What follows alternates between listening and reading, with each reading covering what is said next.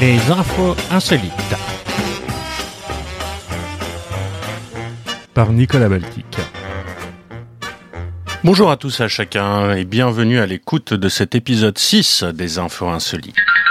Campagne des municipales de Paris. Benjamin Griveaux jette l'éponge et en fait non, non, en fait non, je vais pas, je vais pas en parler, je vais rien dire sur le sujet. Je crois que Serge Julie a assez bien résumé la situation. Municipal toujours, le site buzin2020.fr renvoie à la page de campagne de Anne Hidalgo.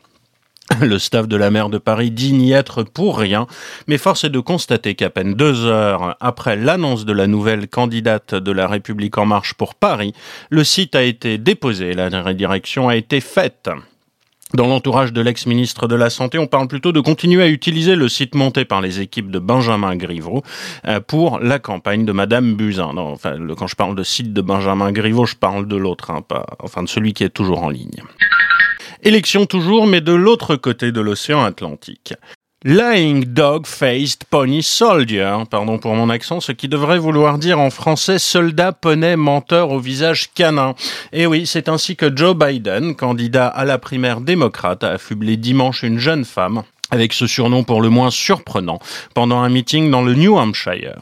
Elle venait de lui poser une question sur sa défaite dans l'Iowa et visiblement il a moyennement apprécié. Alors ce sobriquet alambiqué a choqué les électeurs, mais Monsieur Biden l'avait déjà utilisé en 2018 en assurant l'avoir entendu dans un film de John Wayne. Les internautes ont cherché, mais hélas personne n'a toutefois réussi à déterminer avec certitude de quel film il parlait. Je suis certain que si vous en avez une idée, les équipes de campagne de M. Biden seront ravis de recevoir un email de votre part. Biden encore, les démocrates pourraient envoyer Mickey Mouse à l'élection présidentielle de 2020 et avoir quand même de bonnes chances de repartir vainqueur, a déclaré un Joe Biden très confiant euh, pendant l'émission Morning Joe mardi dernier. Le candidat répondait à l'animateur de cette émission qui lui demandait s'il croyait que les démocrates avaient une chance d'être élus si le candidat Bernie Sanders prenait la tête du parti. Cette formule maladroite a cependant affaibli quand même hein, le propre credo de Joe Biden qui répète qu'il est le seul à même de battre Donald Trump. Le candidat à l'investiture démocrate Pete Buttigieg a, vécu un dimanche particulièrement occupé. En effet, il a réussi à faire ce que l'on appelle un full Ginsburg, le tour de Ginsburg, c'est-à-dire une apparition dans les cinq plus grands talk shows américains pendant une journée. L'expression avait été inventée en 1998 pour William Ginsburg, qui était l'avocat de Monica Lewinsky, qui avait été le premier à réaliser ce tour de force dominical dans la foulée du scandale impliquant Bill Clinton. Vous vous en souvenez. Bernie Sanders a beau avoir 78 ans, son meeting du New Hampshire a pris vite des airs de concert de rock'n'roll lorsque le groupe américain The Strokes a commencé à jouer devant une foule de milliers de personnes, dont beaucoup avaient au moins un demi-siècle de moins que le candidat. Ce rassemblement euh, tombait à point nommé pour le groupe comme pour Bernie Sanders, qui ont respectivement annoncé d'une part le lancement d'un nouvel album, et Bernie Sanders, comme vous le savez, a remporté les primaires du New Hampshire le lendemain, euh, ce qui n'a sans doute pas fait plaisir à Joe Biden. États-Unis encore, nous apprenons qu'un ancien ministre américain de l'agriculture a gagné 150 000 dollars à la loterie. Et oui, il s'agit de Tom Vilsack, ancien ministre de l'agriculture de Barack Obama, qui s'est rendu lundi au siège de la société de loterie Powerball dans l'Iowa pour récupérer son prix. Ouais, lorsque la cagnotte atteint plus de 250 millions de dollars, de temps en temps je me dis pourquoi pas? J'ai le droit de rêver comme n'importe qui, a-t-il déclaré selon un communiqué qui a été publié par le site de la loterie. L'ancien gouverneur de l'Iowa a affirmé qu'il avait oublié son ticket et qu'il n'avait pas pensé à regarder les résultats pendant plusieurs jours. Je sais que les chances que je gagne sont minimes et que l'argent est utilisé pour l'éducation, les vétérans, on revient au budget de l'État, pour les ressources naturelles ou les infrastructures et à toutes les autres bonnes initiatives organisées par la loterie. Je me suis dit que c'était une bonne initiative, une bonne contribution, a-t-il ajouté.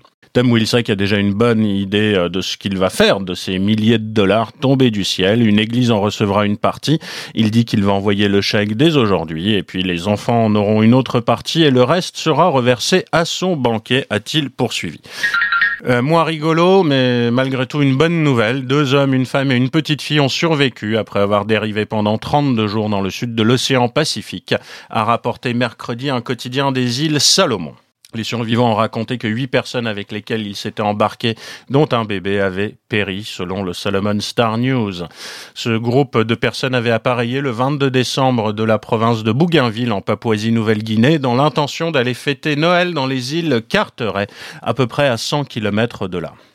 Leur petit bateau, hélas, a chaviré et une partie des membres du groupe se sont noyés. Les autres sont parvenus à redresser l'embarcation et même si certains sont morts par la suite pendant la longue dérive euh, des eaux euh, traversées par de puissants courants océaniques, les autres ont réussi donc à survivre. Pour ce faire, ils ont mangé des noix de coco flottant à la surface de la mer et ont collecté de l'eau de pluie. Selon euh, un, des, un des survivants, plusieurs bateaux de pêche sont passés à proximité sans les repérer, mais finalement ils ont été recueillis le 23 janvier au large de la Nouvelle-Calédonie, après avoir dérivé pendant 32 jours sur près de 2000 km. Les quatre survivants ont été débarqués samedi dans la capitale des îles Solomon, ont reçu un traitement de réhydratation et sont sortis de l'hôpital.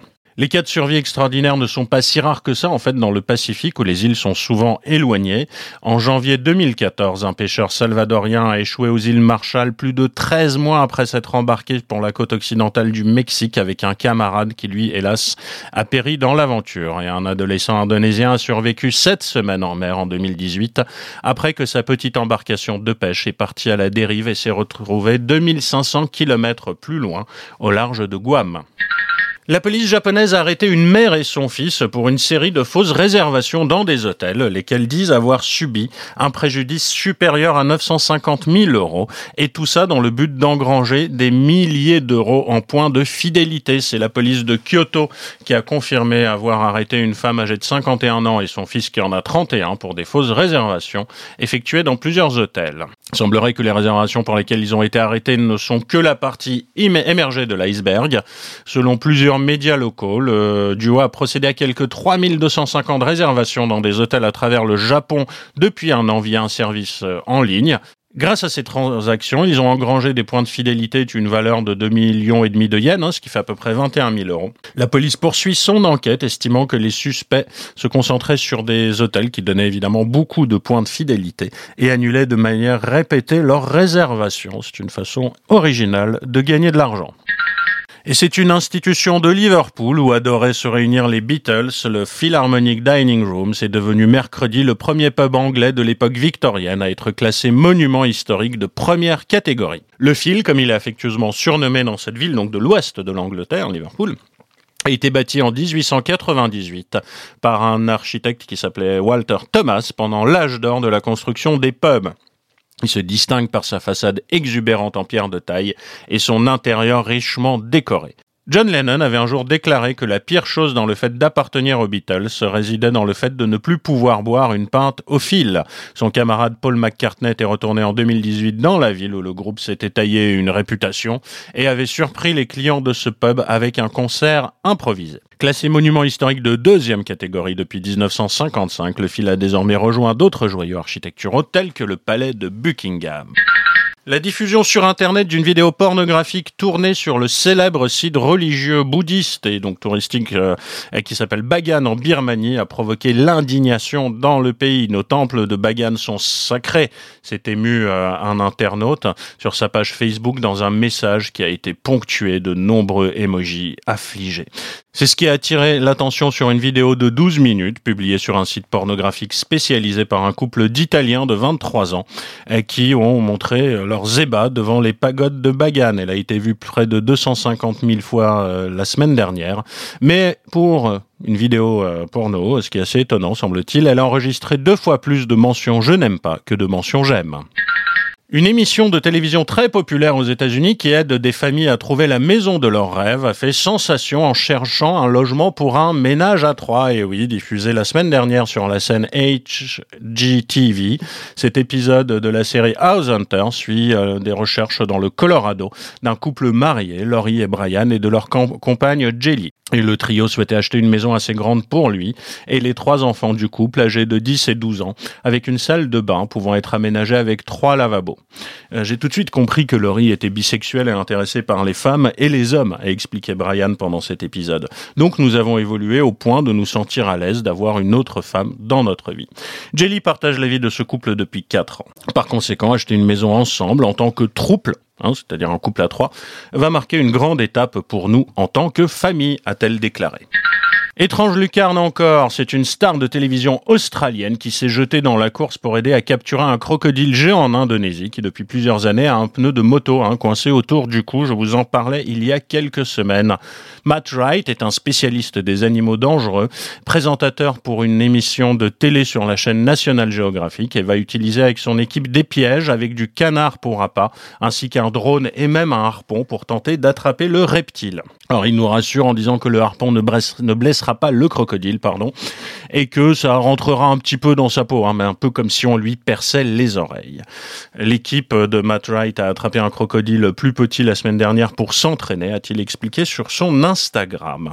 Mais on sait qu'attraper le crocodile géant encerclé par un pneu sera plus difficile parce que le milieu ne s'y prête pas et qu'il semble être difficile à appâter parce qu'il y a beaucoup de nourriture dans sa rivière. On va peut-être pas l'attraper en deux jours, mais on finira par l'attraper, a-t-il affirmé. Assez affirmatif quand même, hein, le mat. Il a été rejoint par un autre expert australien des crocodiles, non pas de crocodile Lundy, mais Chris Wilson, pour collaborer avec l'agence locale de protection de la nature qui essaye depuis plusieurs années de dégager la bête. Animaux toujours, nous apprenons que des fourmis freinent les voitures Tesla. En effet, le constructeur de voitures électriques doit ouvrir une usine à proximité de Berlin en 2021 et a commencé euh, la semaine dernière à défricher le site, mais il s'était engagé à en sauvegarder la faune. Tesla avait reçu le mois dernier donc euh, le feu vert pour la construction de sa première usine sur le sol européen, euh, qui est dans la région de Brandebourg, hein, c'est la, région de Berlin. Euh, mais selon le Süddeutsche Zeitung, le constructeur automobile doit désormais déterrer de nombreuses colonies de fourmis à l'aide de pelles et de petits excavateurs pour les relocaliser plus loin. Tesla a également promis d'accrocher 400 nichoirs dans la région car la déforestation privera un certain nombre d'oiseaux de leur nid. Alors, les oiseaux retourneront nicher dans les arbres dès le mois de mars et les chauves-souris seront prêtes à sortir de leur hibernation et à commencer à s'accoupler à peu près à la même époque, hein, précise la presse allemande. L'Union allemande pour la conservation de la nature et de la biodiversité avertit qu'il ne serait pas facile de déplacer les chauves-souris en particulier. Ouais, pour déranger le moins possible les chauves-souris, il faudra les déplacer pendant l'hibernation déclaré le mois dernier M. Schroeder, euh, pardon, Madame Schroeder, directrice de la branche brandebourgeoise de la NABU, à la presse berlinoise. Le Brandebourg attend évidemment beaucoup de l'arrivée de Tesla, qui a promis des milliers d'emplois de qualité, tout en bénéficiant en retour d'avantages en nature, comme des subventions publiques ou encore le bénéfice de prix de l'immobilier plus bas que le marché. La protection de l'environnement n'est toutefois pas le seul obstacle auquel Tesla doit faire face dans le Brandebourg. Le mois dernier, on désamorçait quand même sept bombes de la Deuxième Guerre mondiale qui ont été découvertes sur le site de la future usine. Et nous partons en Chine où nous apprenons que en Chine on nettoie et on met en quarantaine les billets de banque usagés dans l'objectif affiché de limiter la propagation du coronavirus. C'est ce qu'a annoncé euh, samedi la banque centrale chinoise tout en réaffirmant euh, son soutien aux entreprises mises en difficulté par l'épidémie. En effet, les banques font usage de rayons ultraviolets ou d'autres températures pour désinfecter les billets avant de les placer sous scellés, de les isoler pendant 7 ou 14 jours, a expliqué le vice-gouverneur de la banque centrale chinoise. Après cette période de quarantaine, dont la durée dépend en fait de la sévérité de l'épidémie du coronavirus dans la région concernée, les billets de banque peuvent être remis en circulation. Nous devons préserver la sécurité et la santé des usagers d'argent liquide, a précisé M. Fan, donc le vice-gouverneur, en précisant que les transferts de billets entre provinces avaient été suspendus. La Banque centrale chinoise essaye de répondre à une réticence accrue des Chinois d'utiliser de l'argent liquide par peur de contamination. C'est tout pour cette semaine. J'aurai le plaisir de vous retrouver le week-end prochain pour de nouvelles infos insolites. D'ici là, écoutez, n'hésitez pas à commenter, à nous noter et à partager euh, les liens vers l'émission si d'aventure celle-ci vous intéresse. À très bientôt à tous. C'était Nicolas Baltic. À bientôt pour de nouvelles aventures insolites. C'était Nicolas Baltic. À très bientôt.